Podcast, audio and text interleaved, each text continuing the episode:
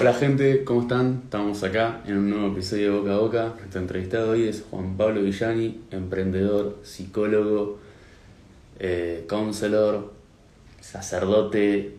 La verdad que hizo de todo este, este hombre, eh, muy completo, muy, muy interesante el vivo. Y nada, acá está Juan. Ahora arrancamos. Quédense porque está muy bueno posta. ¿Cómo andás, Juanpi? ¿Todo tranquilo? ¿Qué haces? ¿Qué haces, Santi? ¿Bien? ¿Y vos? Todo tranquilo, ¿y vos? Todo, bien. ¿Se escucha bien? ¿Estamos ok? Se escucha perfecto. Se escucha perfecto. Buenísimo. Bueno, un gustazo, che. Gracias por la, invitación y feliz de compartir un ratito. Juanpi Villani. Pero yo estoy feliz de estar acá compartiendo un ratito. La primera pregunta que quería hacerte, Juani, es ¿cómo te definirías? Eh, porque la verdad que sos un tipo muy completo y es, difícil encasillarte. O sea, ¿cómo te definirías? ¿Cómo definirías vos lo que haces, lo que te apasiona, lo que aspirás a hacer? Un poco de eso. Bueno, eh, justamente creo que lo, que aspiro a hacer es vivir. es vivir cada día eh, con el corazón. Eh, con, o haciendo cosas que me... Seguir los caminos que tengan corazón. Eh, aspiro a que, a que siempre que encuentre que algo me seca el corazón, dejar de hacerlo y seguir por algo que me, me, me, llene el corazón y me dé paz, me dé plenitud. En el fondo me dé a mí y probablemente cuando me da a mí es porque lo que hago también siento que contribuye a otros o ayuda de alguna manera a otros o a otras personas eh, o al planeta, no sé, lo que sea, ¿no? Pero ese tipo de cosas a mí me, me motivan. Tremendo. O sea, quería preguntarte, quería preguntar también un poco, Juanpi, de toda tu formación integral, por así decirlo, porque la verdad que estudiaste un montón, hiciste un montón de cosas, pasaste de la ingeniería informática a la psicología y la religión, y de ahí al mundo de los negocios. No sé si querés contar un poco cómo, fue todo tu, trayecto para la gente que nos está escuchando. Bueno, un poco el camino que estás contando es que fui, eh, empecé a estudiar ingeniería informática primero, después entré al seminario para ser sacerdote. Después de cuatro años de estudiar eso, dejé eh, y decidí ir al mundo de administración de empresas, estudiar desde ahí administración de empresas buscando hacer negocios propios y ahí empecé en el mundo de los emprendimientos. Eh, y en el camino del mundo de los emprendimientos estudié con, counselor, consultoría psicológica se llama, en el medio otras cosas, pero al final del día eso. Y bueno, yo un poco integro todos esos mundos. Eh, todos esos mundos que al final del día es, son todas cosas en las que me siento identificado, en las que siento que, que me movilizan, que me tocan y que me mueven y que eh, hoy estoy confluyendo en diferentes maneras, tanto con, con Regrow Academy, que es una empresa donde es una academia donde enseñamos y capacitamos a emprendedores, eh, marketers, ejecutivos comerciales, a escalar sus ventas a través de la empatía y a través de, aprender a conectar con otras personas.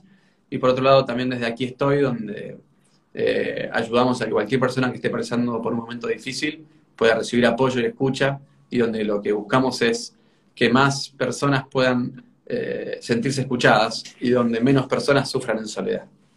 Así que esas cosas me motivan y van, van por la identidad que hoy me, me moviliza. Tremendo es increíble cómo, cómo encontraste tu nicho, ¿no? Cómo encontraste el lugar justo donde tenés que estar parado y pudiste mechar todos tus intereses. O sea, como que, vos lográs encarar los negocios de lo humano. Por ahí como que, va, qué sé yo, yo también estudio negocios y por ahí, viste, como que ven a, la gente que estudia negocios digitales, administración de empresas, como gente fría, como más así amorfa. Y vos como que revertís esa imagen a veces un poco, ¿no? Como que no todo es transacción, venta, eh, hay todo un costado humano por atrás de los negocios. Sí, total, o sea, totalmente creo que ahí eh, hay muchísimas personas, eh, emprendedores, emprendedoras que conozco que, le ponen mucha humanidad a lo que hacen y que lo que buscan es no solamente vender más, que, que como parte sustentable de que eso crezca, sino ante todo impactar más y mejor eh, a la vida de las personas. Con lo cual creo que el punto acá es eh, esto que dije al principio. seguir los caminos que tengan corazón y en ese sentido, sea emprendiendo, sea trabajando en ONG, sea salvando ballenas o sea lo que sea, que mientras tenga corazón el camino, probablemente va a contribuir a la vida de las personas. Y eso sea donde sea, eh, sea trabajando, eh, barriendo el piso, o sea creando una empresa, o sea haciendo un podcast. Totalmente. Quiero preguntarte, Juanpi, ¿qué es para vos tener éxito en los negocios? Tener éxito en los negocios. o sea, creo que al final tener éxito digamos, en sí misma la palabra es lograr algo que uno se pone como objetivo. Eh, en los negocios sería, bueno, que el negocio prospere y llegue hacia ese lado. Creo que igual eh, el éxito en sí mismo como, como categoría epistemológica de éxito eh, es una gran falacia del siglo XX-XXI, incluso viene desde la época de los héroes, ¿no? Ser un héroe, ser reconocido, ser aplaudido y ser valorado y reconocido. Eh, y, creo que más de una persona ha dicho en el camino, especialmente me acuerdo, eh, ¿cómo se llama? El que actúa de... El, ah, creo que era...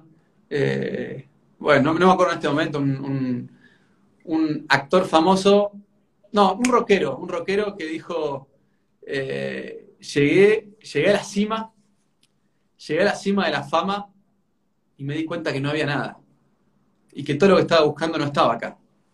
Eh, y creo que esa es la ilusión del éxito. O sea, si me preguntás por ese lado, creo que hay una ilusión muy grande y que, que el verdadero éxito, prefiero llamarle en, una, especie de cuadrante, ¿no? Tenés fracaso y éxito y hay otro que es plenitud y vacío, en otro cuadrante que va de abajo para arriba, y creo que ese es el que importa. Te puede ir mal en muchas cosas, pero si, si, si, si el corazón está contento porque estás jugándotela por las cosas que te gustan, estás aprendiendo, eh, te equivocaste pero aprendiste, eh, lo hiciste con personas que te conectan, generaste vínculos, amistades, ese es el tipo de éxito que creo que vale la pena, que en el fondo sería plenitud, o que cosas que te dan plenitud.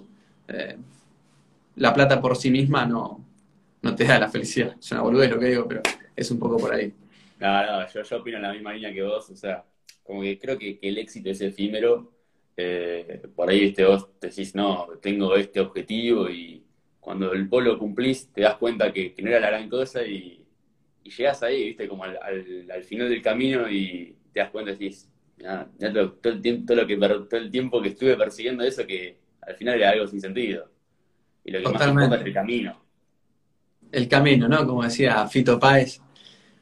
Y lo dicen un montón, ¿no? Pero al final lo importante no es llegar, lo importante es el camino y al final el camino es lo que más nos va alineando, nos va alineando y nos va encontrando. Vos dijiste al principio cómo hiciste para encontrar ese. Y al final es un tema de. Creo que, que, mi respuesta va más en un ir buscando camino a camino, paso a paso, qué es lo que te hace ruido o qué es lo que te hace sentido, qué es lo que vibra con vos o qué es lo que no. Y, muchas, en realidad, para encontrarle eso que vibra conmigo, tuve que haber pasado por muchas que no vibraban conmigo, que no, que no me hacían bien, que me encasillaban, que me achicaban. Hay muchos lugares donde me sentía eh, chiquitito, que no podía hacer cosas, que no me sentía valorado, no me sentía reconocido, eh, pero en el sentido saludable de eso, ¿no? Como sentir que trabajás con gente que, te valora, que te quiere, que te, que te, confía en vos y que vos también confías en los otros. Eh, encontrar esos lugares, probablemente tengas que pasar por lugares donde no pasa eso, hasta que encontrás esos lugares donde sí pasa. Y ahí cuando encontrás esos lugares donde sí pasa, yo diciendo, bueno, acá sí me quedo, o por acá sí me la juego un poco más creo que pasa por ahí, por aprender a encontrar por dónde no. Totalmente. Primero tenés que encontrar por dónde no para realmente valorar el lugar indicado, ¿no? Claro, va por ahí. Creo que yo, ¿no? Cada uno va encontrando su camino y va encontrando sus, sus eh, bueno, lo que le resuena, lo que no. Y desde ahí va diciendo que sí, que no. Totalmente. Juanvi, quería preguntarte un poco sobre todo tu trayecto en el mundo de los negocios. Arrancaste con, con Pedidos Ya, fuiste cofundador, después con Brandtrack, ahora con, con Aquí Estoy, con Rero. Pero quería preguntarte primero por, por Ya, ¿cómo, cómo surgió? O sea, ¿qué, ¿qué, se sintió formar parte de la cocina de, de un negocio que actualmente domina el mercado? ¿Cómo, ¿Cómo es planear eso de cero?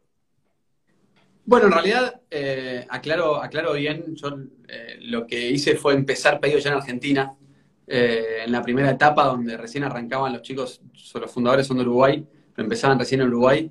Eh, yo me asocio con ellos para empezarlo en Argentina eh, y te diría que fue, fue muy frustrante para mí eh, esos dos años donde estuve en esa etapa completamente inicial, donde fue un emprendimiento propio también porque no, no es que cobraba un sueldo, nada, o sea, era un asociarme con ellos, yo estaba con un proyecto parecido en Argentina y terminó dándome más sentido hablando con ellos, che, ¿por qué no hacemos algo juntos? Ellos me propusieron y, me sumé como parte de Argentina a, hacerlo escalar.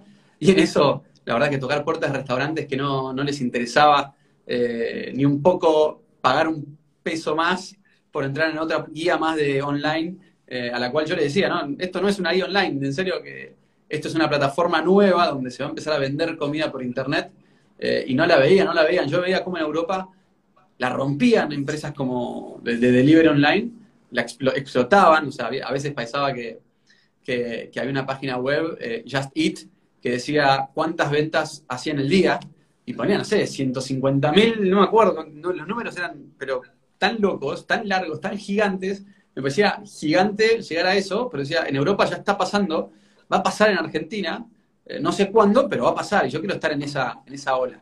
bueno, y un poco fue frustrante porque me costó muchísimo aprender a, conectar con, los dueños y dueñas de restaurantes a que se animen a entrar a pedido ya.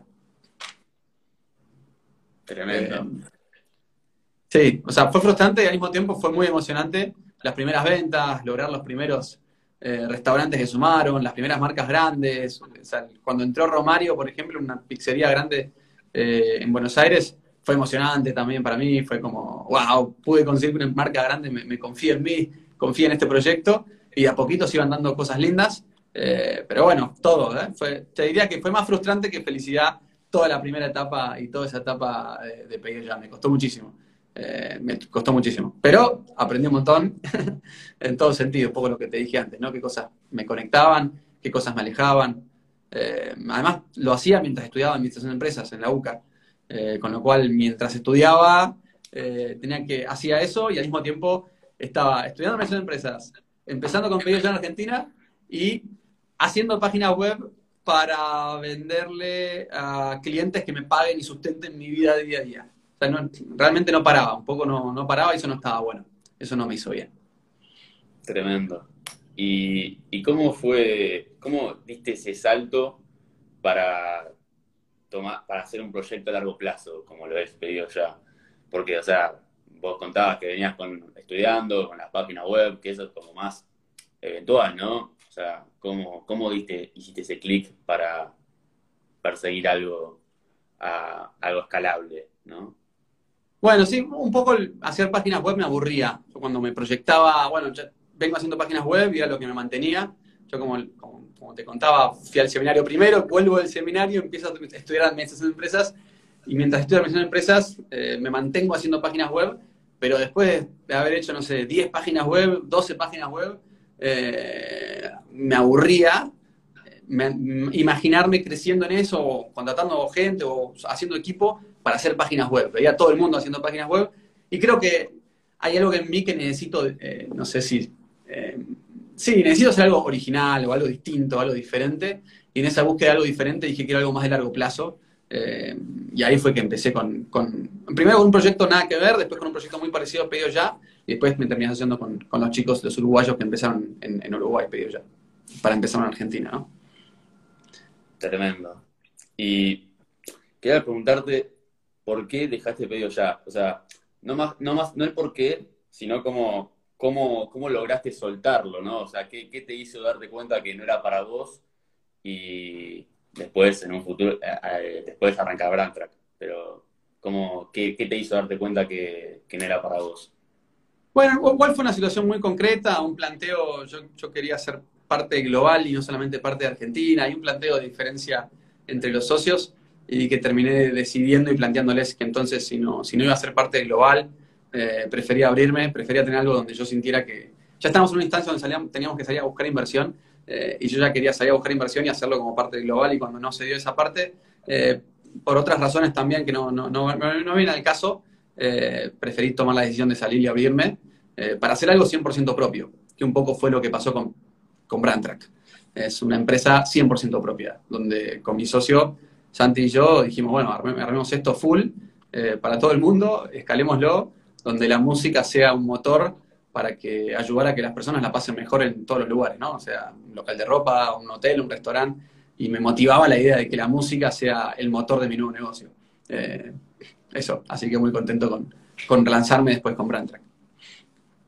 Ya que sacaste el tema de Brandtrack, quería preguntarte cómo surgió, cómo, cómo se les ocurrió esa idea que fue disruptiva, te diría yo. Como que no, no, no, no, no estaba muy desarrollado ese mercado y, y vieron, ese, vieron, pusieron el ojo en ese negocio que, que estaba, era prácticamente nulo. ¿Cómo, ¿Cómo surgió? Sí, fue muy loco. O sea, mi socio Santi fue el que, él era DJ, ya pasaba música en, en, restaurantes, no, ya pasaba música en, en casamientos, etcétera. También pasaba música en desfiles de marcas. Y ya las marcas empezaron a pedirle que lo conocían, che, me encanta cómo pasas música, ¿por qué no me haces un pendrive, un, USB con las canciones? Así me eh, lo pongo esa música en los, en los locales, eh, en mis locales, ¿no? En los locales de mi marca. Y así empezó a hacerlos, y cuando yo me junto con él, eh, me dice, che, Juan, estoy pensando en un proyecto o algo para pasarle música a las marcas de ropa, pero de una manera más tecnológica, ¿se te ocurre algo? Y ahí me pareció re piola la idea y, y me pareció re interesante.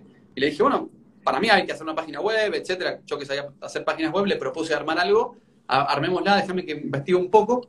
Investigando en internet empresas de esto, me emocionó ver que había una empresa que cotizaba en bolsa eh, en Canadá que se dedicaba solamente a musicalizar espacios comerciales, o sea, tiendas eh, de ropa, restaurantes, hoteles, eh, y que tenía, era de gran, la gran empresa en el mundo, y dije, che, no puede ser, una, una empresa que cotiza en bolsa y solamente se dedica a la música dentro de locales de ropa. Me pareció muy loco y muy divertido. Así que eh, empezamos con Santi a, sacar eso adelante. Tremendo. ¿Y cómo lograron que Brandtrack sea un negocio escalable con el tiempo? Eh, bueno, al final del día es un, es un software lo que permite que sea súper escalable. Lo desarrollamos más como un servicio donde la tecnología es lo primero y que pudieras de forma muy fácil implementarlo en todas tus tiendas, todos tus locales y sin necesidad de estar en Argentina, ¿no? que era donde estábamos nosotros ubicados.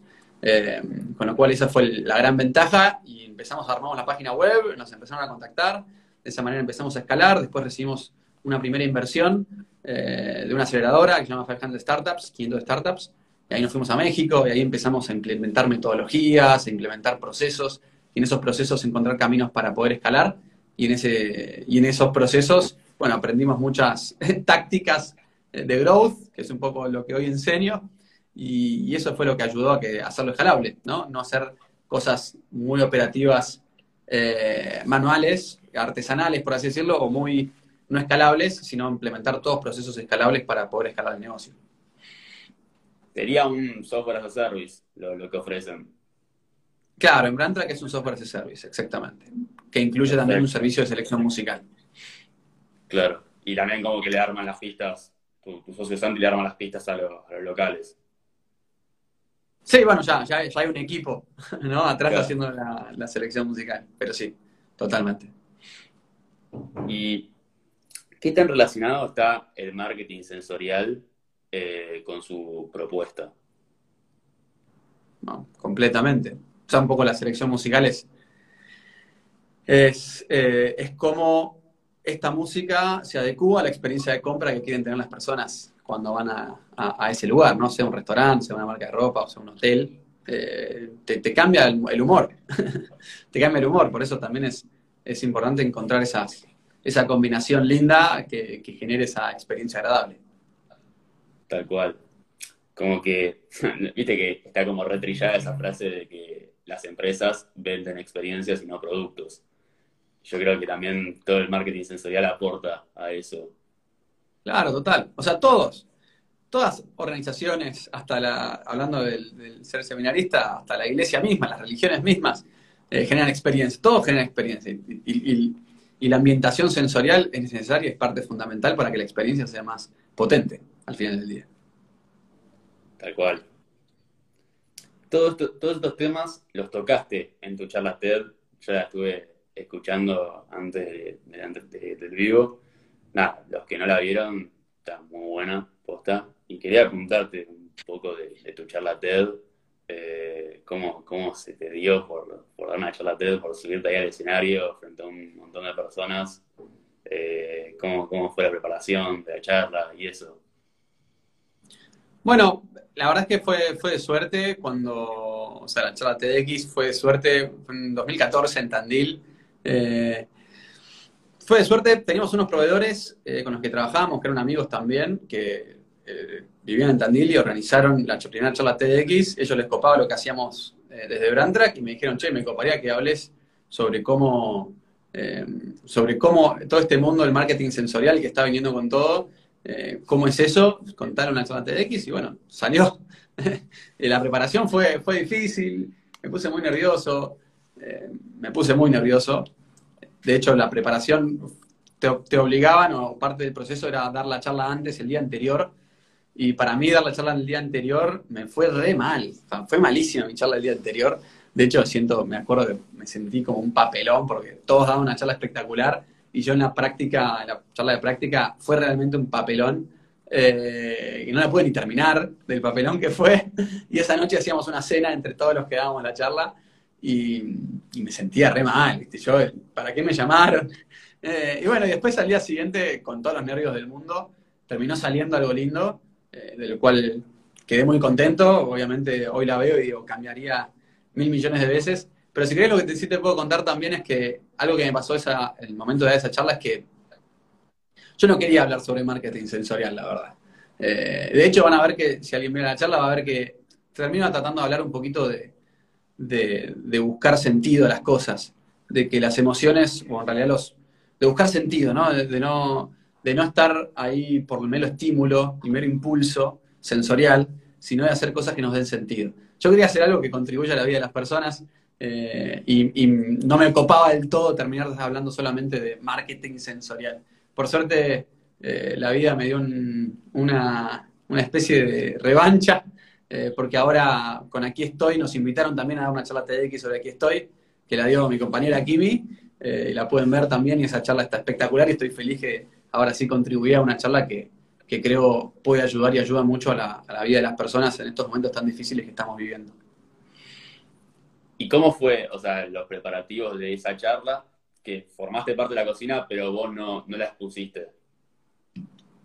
Con la de, la de aquí estoy, la de TX, y fue, fue, hermoso. Estuvimos ahí en Córdoba, nos apoyaron también bastante, eh, con una casa re linda, un jardincito, una vista increíble.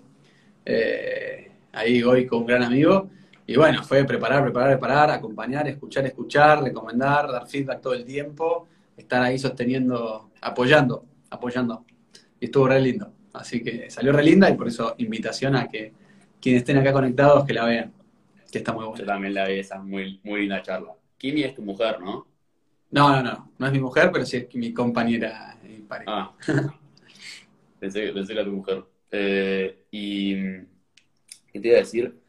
¿Qué, ¿Qué tips le darías a la gente que nos está escuchando para ser un buen orador?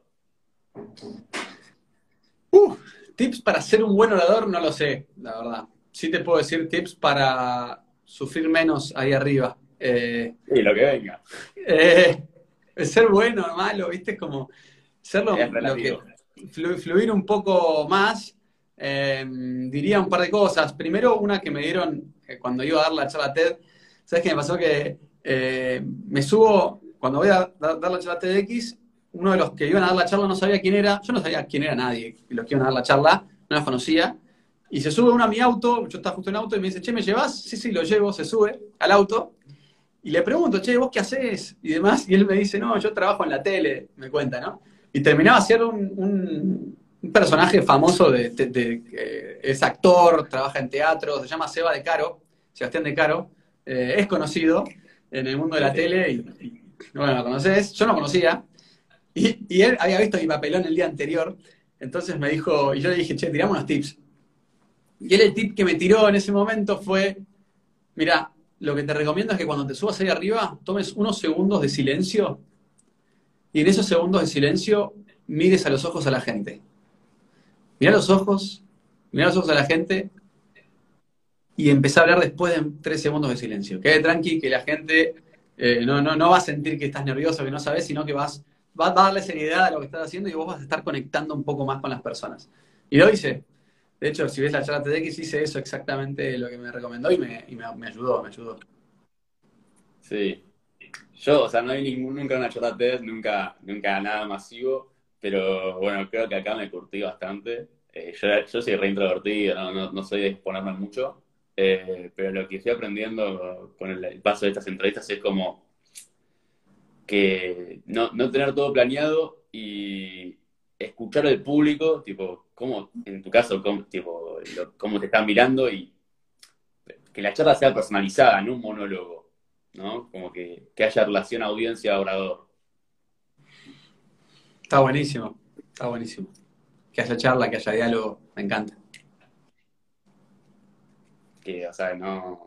Creo que, que, son. Son, o sea, se necesitan uno al otro. O sea, no hay orador, no hay charla sin orador y no hay charla sin audiencia.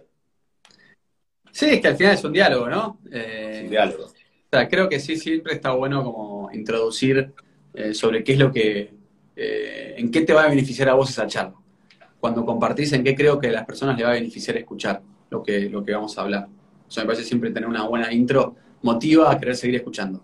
Pero bueno, eso sí, en el mundo de las charlas. Ya después, este tipo de cosas donde entran y salen personas, termina siendo algo medio raro porque probablemente más de la mitad de los que están ahora presentes no estuvieron al principio, donde contamos que, de qué vamos a hablar. Pero bueno, va fluyendo y gracias por estar ahí a todos los amigos que están ahora presentes. ¿eh? Tute, por ejemplo. Ahí pone muy simple y fácil de aplicar. Gracias. Qué grande. o sea, eh, o sea, es más fácil de lo que... O sea, para, mí es como un monstruo, ¿viste? El hablar en público y cuando estás ahí, como que... Es todo producto de tu imaginación. Totalmente, totalmente. Y va fluyendo. Sí. Eh, Juanpi, quería preguntarte un poco de todos los emprendimientos, o sea, todas las propuestas que, estás desarrollando actualmente. Aquí estoy en Red Academy. Eh, nada, preguntarte primero de, aquí estoy. Eh, ¿cómo, surgió? ¿Cómo, cómo, se les ocurrió esa idea con, con Kimi? que un poco de eso. Bueno, feliz. Y, ahí uno de los, eh, de los que están ahí presentes, no me acuerdo su nombre, pero estuvo en el primer TDX Tandil ayudándonos a que esto sea, sea posible y justo está presente ahí, ahí compartiendo. Bueno, contar, contar sobre Aquí Estoy eh, y sobre Regrow, creo que son, son dos mundos distintos que se unen en una palabra que es la empatía.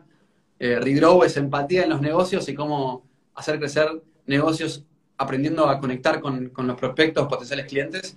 Y aquí estoy, es como a través de la empatía ayudar a que más personas eh, reciban contención, reciban apoyo y no se, eh, no se desesperen, no pasen por momentos muy, muy difíciles solos, sino que puedan recibir apoyo y compañía. Eh, empiezo por, por Aquí estoy, Aquí estoy, nace con yo estudiando counseling, algo que me, apasionaba es la tecnología al servicio de la empatía, como parte de, de, un deseo personal, de cómo usar la tecnología para que más personas puedan experimentar algo tan increíble que yo lo viví en mi vida, que es como sentirme escuchado. Y así fue que, empecé a pensar mientras estudiaba eh, cómo puedo armar algo que ayude a más personas a escalar esto. Y así empecé a pensar en una idea esto de, lo que terminó siendo, ¿no? que es un WhatsApp de contención emocional. Y en el medio, en el camino, yo estaba, estábamos con Kimi, eh, Kimi pareja y, y, socia, en Aquí Estoy, y ella en un momento, en un momento medio místico, me dice, Juanpi, se me ocurrió una idea, sin que yo le haya contado sobre, sobre aquí estoy, me dice, tengo ganas de armar una ONG eh, de personas que escuchan. Personas que escuchan. ir a las plazas y sentarnos y estamos escuchando gratis. Y eso, la verdad es que me, copó como lo contó y dije, che, yo estoy con algo parecido, ¿por qué no armamos juntos este proyecto? Y empezó a salir Aquí estoy, y así para la pandemia lo lanzamos como una... Primero lanzamos más o menos como una especie de Tinder de la empatía, eh, después de lanzar el Tinder de la empatía y aprender, aprender, aprender, terminemos lanzándolo ya full como un WhatsApp de contención emocional, como es este aquí estoy.chat. Eh, y, bueno, muy contento, hay, hay, días, eh, o sea, todos los días hay personas que nos escriben y reciben apoyo. hay, días que se vuelve loco.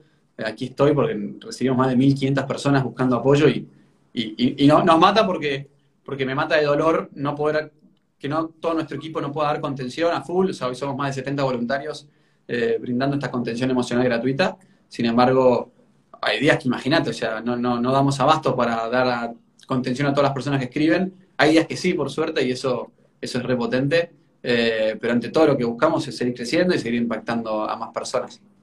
Y por otro lado, Regrow Academy, eh, también algo que me apasiona es ayudar a que, a que emprendedores o personas que trabajan en empresas que ayudan, que, que, que, impactan, eh, puedan crecer. No hay cosa que no me moleste que, uno sueñe con algo y no lo pueda lograr. y, y, que el no lograrlo sea por algo tonto, por algo no, no, no aplicar bien algunas cositas.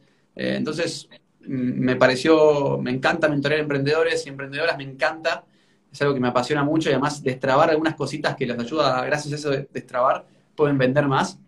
Y en ese apoyo que voy dando dije, bueno, ¿por qué no armo una academia? Y ahí se fueron sumando personas, eh, Javi, Pau y el resto del equipo. Eh, y ahí armamos Regrow y hoy apoyamos ya a más de 250 empresas a escalar sus negocios a través de metodología, ¿no? Metodología concreta, aplicable, que puedan ayudar a, vender más y a encontrar más caminos que, que, que destraben ese crecimiento y puedan crecer. Así que muy contento por eso. Qué lindo todo esto que contabas, Juanpi, en serio. O sea, se nota que te apasiona como que, no sé, se nota en tu, cara, viste, como, o sea, como cuando hablas, o sea, la verdad que, posta, me, transmitís esa, esa pasión cuando, cuando contás esto. Y se nota que, te gusta y, en serio, felicitaciones. Y quería preguntarte sobre el un poco, Juanpi, ¿qué, ¿qué, es lo que más te gusta de, tu propuesta? ¿Qué es lo que más te apasiona? Mira, lo que me encanta de la propuesta es que nosotros no, no, enseñamos teoría de marketing, teoría de ventas, te enseñamos eh, un paso a paso bien concreto, súper fácil de aplicar eh, y que cuando se aplica funciona y ayuda a escalar negocios.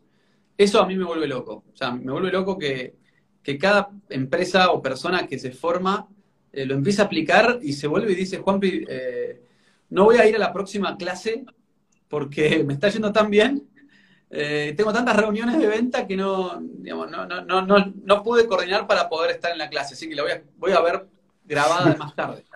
Y eso me encanta, me encanta que, personas que querían vender más puedan vender más, y no, y no como, como promesa de humo, sino como como que gente lo haga, ¿entendés? lo haga, aplique y, diga gracias. Este proyecto quizás no podía lograr del todo destrabar, ahora lo destrabé y ahora está creciendo, ahora puedo contratar más personas.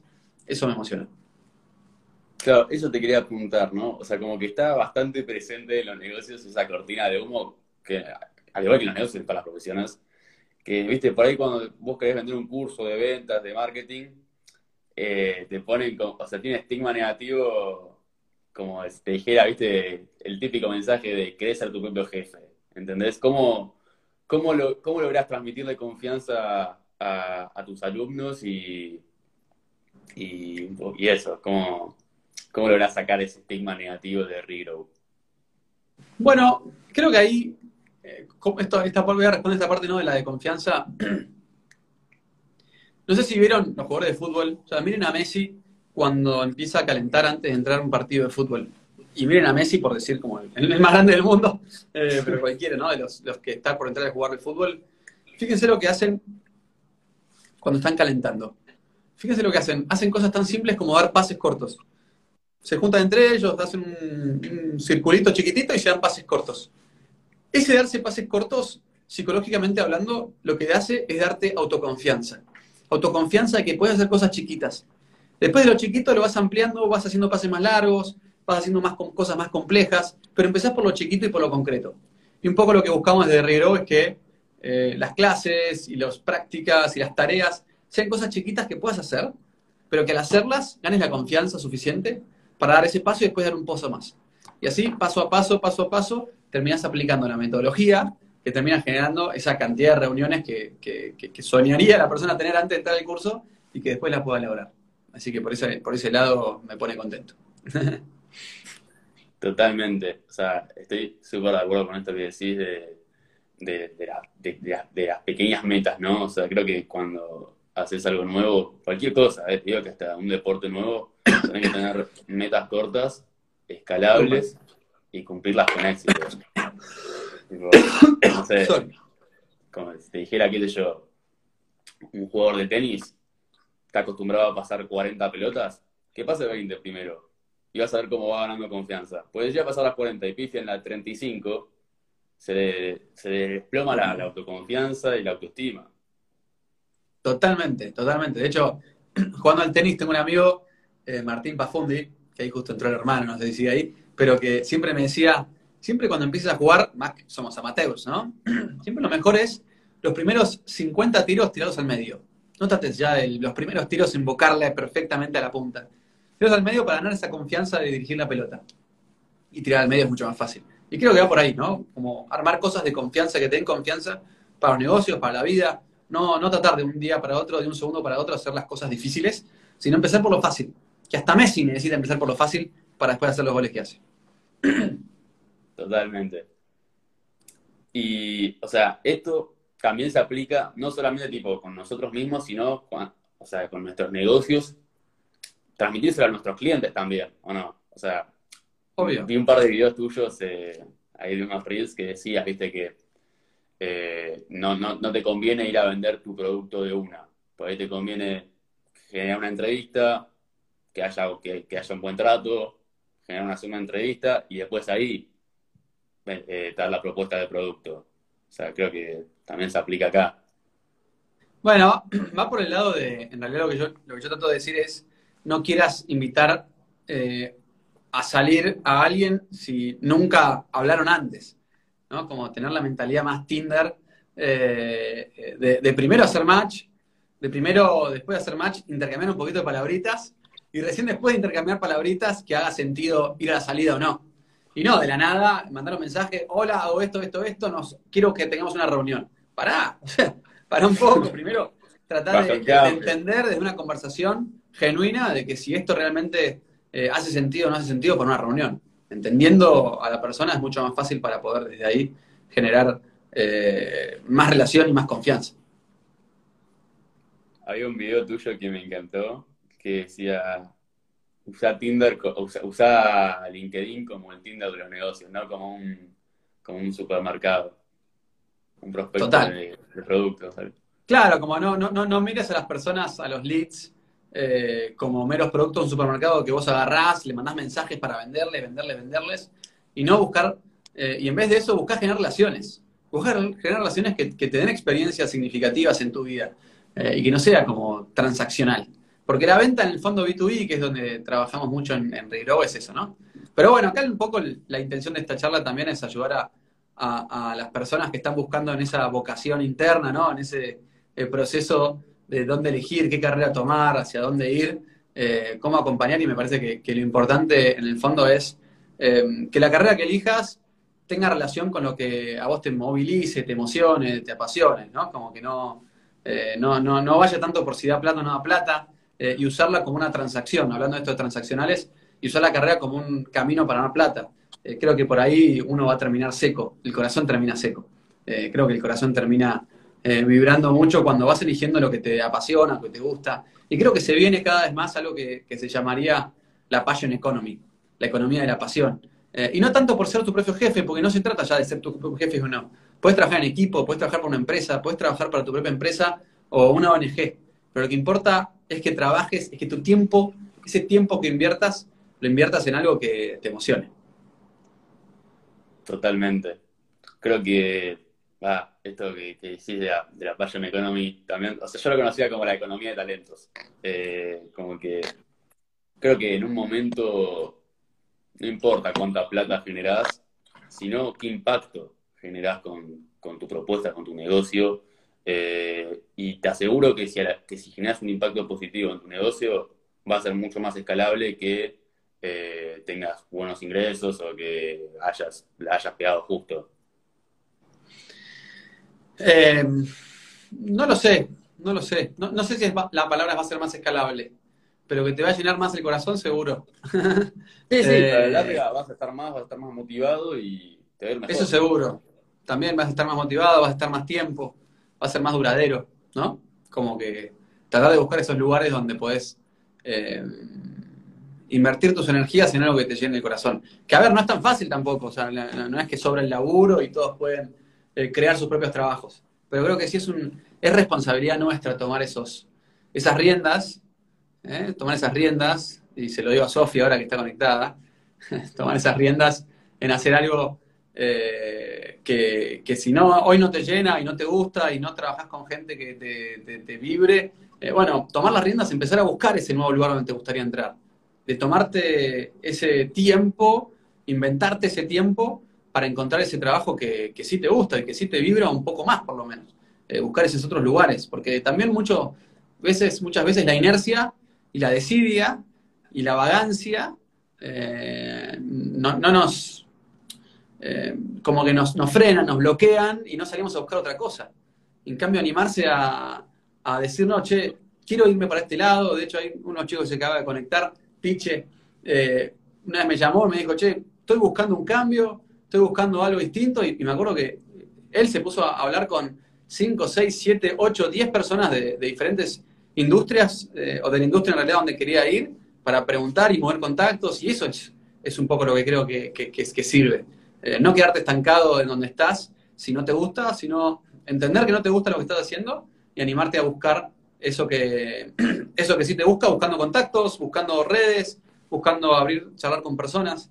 Y al final ese tipo de cosas nos, nos ayuda a, encontrar ese mejor camino, ese mejor lugar. Hay una frase de Einstein que, dice, si querés resultados distintos, prueba, prueba caminos distintos. Totalmente, totalmente. Grande, piche. totalmente. Eh, Juanpi, quería hacer un ping-pong final de, preguntas con el fin de, englobar la entrevista.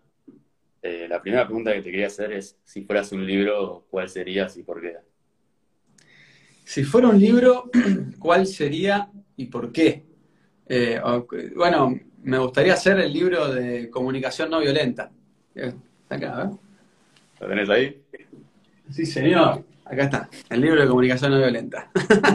me gustaría hacer ese libro, me gustaría tener este tipo de comunicación empática, de, aprender a reconocer mis propias necesidades, eh, de aprender a reconocer eh, el espacio y las necesidades de los demás y poder conversar de una forma más, lo más empática posible, de ser la empatía eh, en patas, pero también la autoempatía, ¿no? En patas, vamos tener la, la capacidad de poder eh, tocar y conectar con lo que me pasa, con lo que siento, con lo que me duele, con lo que me entristece, de aprender a identificar qué lugares no me hacen bien, qué lugares me, achican, me contraen y qué lugares me expanden. Por eso este libro para mí es, es lo que me gustaría hacer si fuera un libro. Tremendo.